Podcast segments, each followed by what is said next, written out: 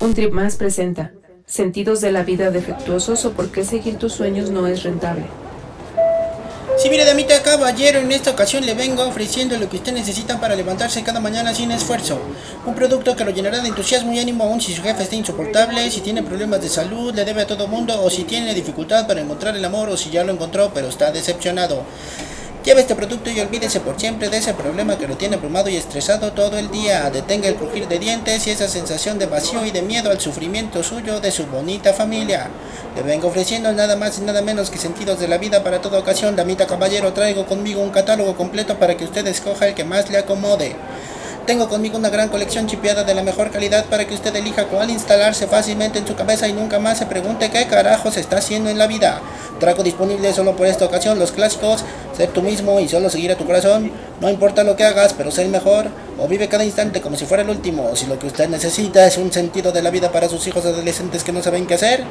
Le vengo ofreciendo el fenomenal, persigue tus sueños y no escuches a nadie más. Viaja por todo el mundo y encuéntrate a ti mismo. Además del nuevo éxito, está en tus manos salvar el planeta y proteger a los animalitos. Ahora que si usted es una ama de casa vieja escuela, también le traigo la última versión de tendencia de novedad, la última y mejorada, encontrar la paz interior.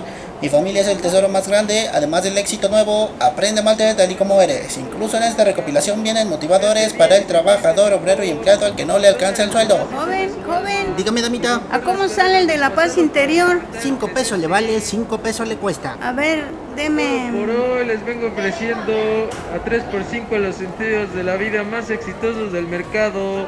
Verse bien y sentirse mejor. Perdone a los demás y sane su alma.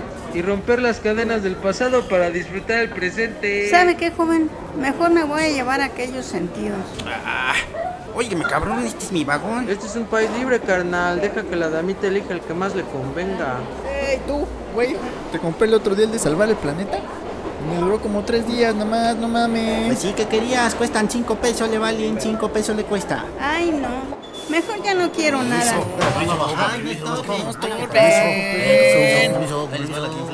Próxima estación, crisis existencial.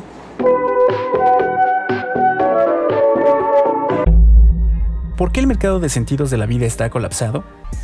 Hay para toda ocasión, para todas las edades, razas y géneros, porque todos necesitan uno. Hay calidades buenas y malas. Hay quienes se los hacen en sus casas y quienes los copian de otras personas en Internet. Ya no se usa mucho, no está tan de moda, pero las religiones siguen haciendo sentidos de vida de muy buena calidad, probados a través de los milenios. A los científicos les gusta creer que el suyo es la búsqueda de la verdad, de la misma manera en la que los artistas persiguen la belleza. Puedes instalarte varios al mismo tiempo y tal vez uno funcione cuando otro no, o puedes aferrarte a uno solo durante toda tu vida. Hay veces, cuando la vida está en peligro, que el único sentido que funciona es el autorreferencial. Corre por tu vida. Hay aquellos que son compatibles y respetuosos respecto a otros, pero también hay aquellos intolerantes cuya misma esencia tiene escrito que se debe destruir a quienes no piensan igual. Islam radical, Inquisición católica, amigo metalero que no soporta el reggaetón. Aunque ahora hay mucho por escoger y convivimos con personas con diversos motores existenciales, hubo tiempos largos en los que una sola idea reinaba en grandes zonas geográficas y hacía muy fácil la cooperación voluntaria o involuntaria entre todos los individuos. Así se levantaron imperios.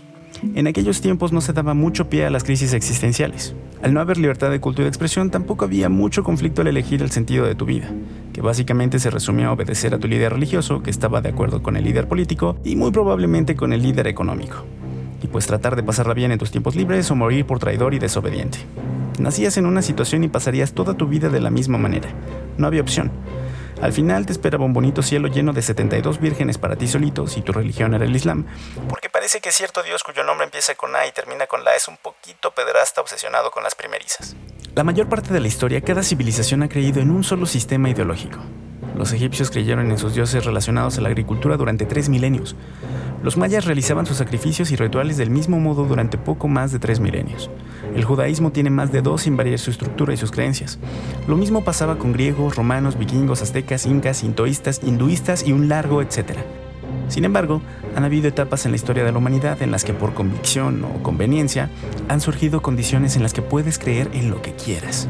Por poner algunos ejemplos, en el siglo IV el emperador Constantino firmó el Edicto de Milán, en el que se otorgaba la libertad de culto, con lo que buscaba integrar a los cristianos al imperio romano, que tradicionalmente no era muy monoteísta que digamos, pues tenía una colección de dioses calcados de los dioses griegos, a quienes probablemente ubiques por su aparición en la película de Hércules de Disney, o por los Caballeros del Zodiaco. Si eras un romano que vivía en el año 350, podías tener el difícil conflicto entre creer en el dios judeocristiano, que predicaba el amor y había mandado a su hijo a morir por tus pecados, o creer en el dios Baco, hijo de Júpiter y Semele, que tenía bajo su potestad el vino y la fertilidad.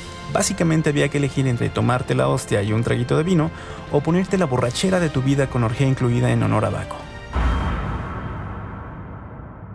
Otro ejemplo surgió casi un milenio después con el Imperio Mongol, famoso porque así le dicen los niños a las personas con síndrome de Down por su curioso parecido físico con uno de los pueblos conquistadores más temibles de toda la historia, que además de apropiarse de medio planeta, era conocido por no imponer su religión, ya que la principal deidad mongola era Tengri, el dios del cielo, y ellos creían que bajo el cielo azul cabían todos los demás dioses, además de que tanto Genghis Khan como los grandes Khanes que le sucedieron supieron valorar y aprovechar la multiculturalidad, integrando estrategas, artesanos y científicos de los pueblos que habían conquistado. Pero la realidad es que estos casos de tolerancia cultural, ideológica y religiosa han sido más bien casos aislados en la historia de la humanidad.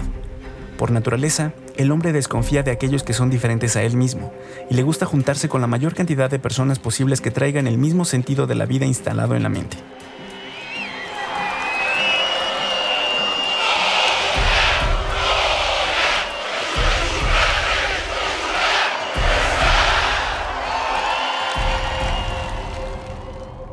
Deben darse situaciones extraordinarias para que florezca la diversidad.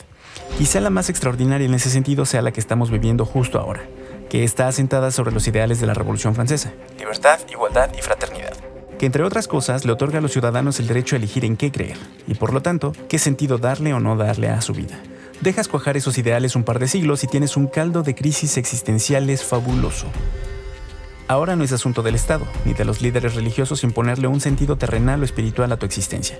Ahora es completamente tu problema. Nadie te dirá la manera en la que busques tus alimentos, ni dónde vivir, con qué amistades reunirte, con quién casarte, cómo educar a tus hijos, qué estudiar o a qué dedicar tu vida. El poder de elección ha sido tan exaltado en estos tiempos que parece que los adultos compiten entre sí por ver quién le dice más veces a más niños. Tú puedes hacer lo que te propongas predicando una especie de libertad casi absoluta que al combinarse con la cultura llena de historias extraordinarias, termina por traducirse en la mente de los niños y jóvenes como un Tú puedes ser el protagonista de cualquier historia que fue diseñada para entretener y venderse a miles de personitas vulnerables. Tú realmente puedes lograr llevar tu vida por el mismo lugar por el que los guionistas de Hollywood llevaron la historia de cualquier personaje. Basta con que te lo propongas y luches por un sueño, sin importar que esté basado en un producto narrativo ficticio.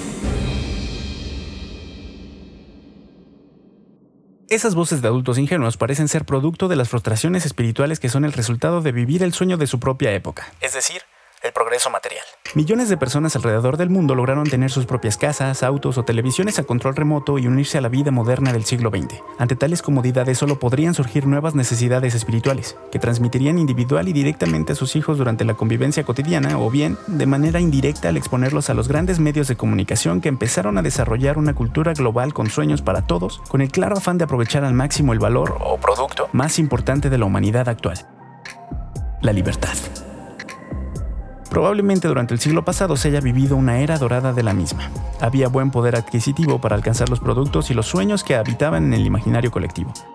Un joven trabajaba ardua y razonablemente durante un par de décadas y se convertía en un señor exitoso, con un par de propiedades, autos y capacidad de vacacionar durante su retiro una o dos veces al año. El esfuerzo, la recompensa y los sueños se alinearon como nunca antes en la historia de la humanidad aunque obviamente no fue así para todos. Una cantidad considerable de personas en Occidente logró vivir el sueño. La desgracia de la generación siguiente no fue falta de oportunidades, ni falta de ambiciones, quizá tampoco falta de esfuerzo, sino un extraño desequilibrio de las tres, producto de una idea demasiado fantástica de la felicidad, creada por la industria del entretenimiento que dominaba y aún domina la generación boomer. Se nos contaron tantas historias emocionantes con personajes talentosos, con giros en los que siempre triunfaba la justicia, que creímos que así debería ser la siempre indiferente realidad. Es más, creímos que nosotros seríamos esos personajes talentosos, de los que apenas vimos escenas de esfuerzo antes de lograr el anhelado triunfo del bien, lo cual puede que no nos haya hecho más débiles, pero sí menos conscientes del verdadero esfuerzo que se requiere para llegar a triunfos bastante más modestos que los del espectacular mundo del entretenimiento. Nunca antes tanta gente había sido alentada al mismo tiempo a perseguir sus sueños. You said tomorrow. So just do it! Make your dreams come true!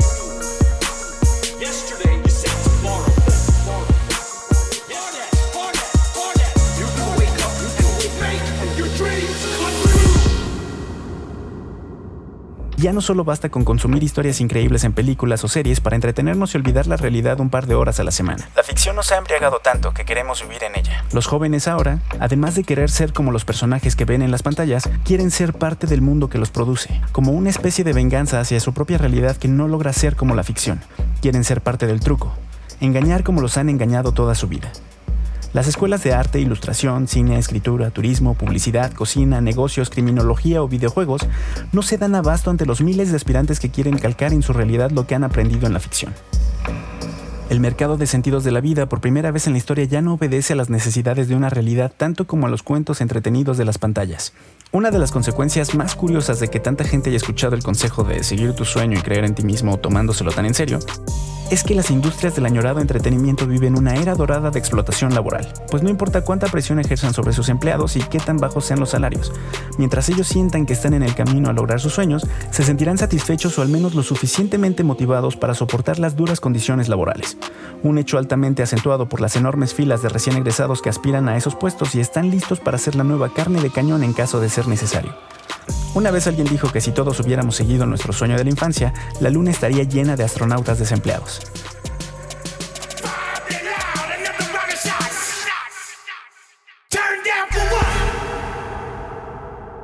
Le faltó añadir que estarían deseosos de ser contratados aunque fuera en condiciones miserables. No hay ninguna lección en este fenómeno, solo nos queda agarrar el trip y clavarnos un rato en la idea preguntándonos si realmente decidimos cómo ejercer nuestra libertad, o si el mercado de sueños nos está obligando a hacerlo de una manera en particular. ¿Decidimos seguir nuestros sueños o fuimos accidentalmente orillados a hacerlo? ¿Estamos viviendo el sueño o sosteniendo una idea que está a punto de derrumbarse? ¿Creemos en lo que necesitamos creer o en lo que es más entretenido? ¿Podemos decidir en qué creer? ¿Creer es un instinto involuntario? ¿Podemos modificarlo? ¿Podemos entenderlo? ¿Alguien puede crear creencias o son un producto y si fuera así, ¿quién lo regula? ¿Alguien controla el mercado de creencias? ¿Se controla solo? ¿Ya se volvió loco? Suscríbete para recibir tu dosis semanal de trips comprimidos.